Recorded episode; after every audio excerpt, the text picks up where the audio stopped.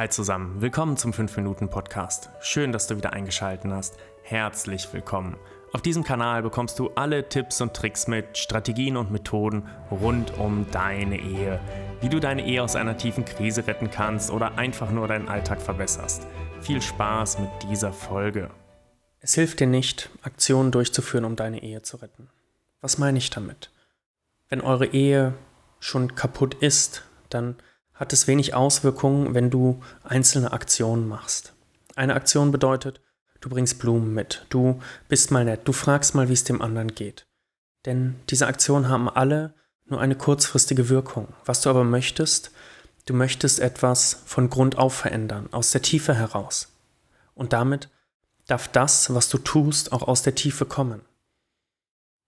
Dafür darfst du in deine Identität reingehen und auf Identitätsebene deine Ehe verändern.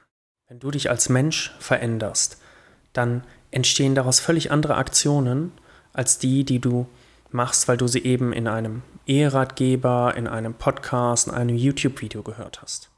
Denn diese Sachen haben immer nur einen kleinen Effekt. Gehe stattdessen hin und analysiere wirklich, gehe tief in dich, was sind die Dinge, die in eurer Ehe nicht gut laufen. Und dann stelle die richtigen Fragen.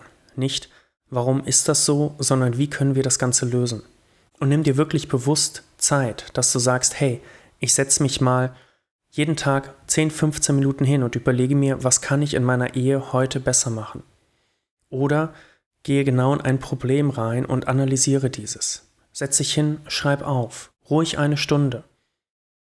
Und hier ist der erste Schritt, dass du annimmst, dass die Dinge so sind, wie sie sind, akzeptierst, alles zulässt im nächsten Schritt dich fragst, wie kann es besser werden, was kann ich anders machen und dann dich da hineinfühlst, wie es besser wäre. Wie fühlt sich das für dich an? Was für ein Mensch darfst du dafür werden? Wenn du das getan hast, darfst du das Ganze noch abgeben und mit der Zeit kann es sein, dass sich die Dinge dadurch verändern. Wir versuchen ganz oft unsere Ehe, unsere Partnerschaften auf einer rationalen Ebene zu lösen. Aber das funktioniert nicht. Denn Liebe und Gefühle und Anziehung sind etwas Irrationales. Natürlich können wir hingehen und sagen, aha, da laufen die und die biochemischen Prozesse ab.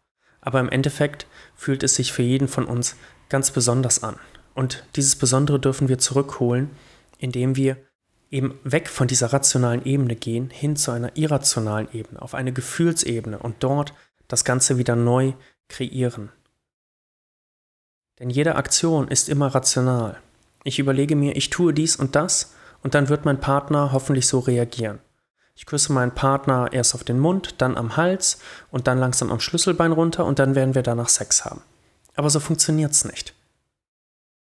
Genauso wenig, ich bringe Blumen mit und ich bin nett und ich frage nach und dann ist meine Partnerin auch nett zu mir.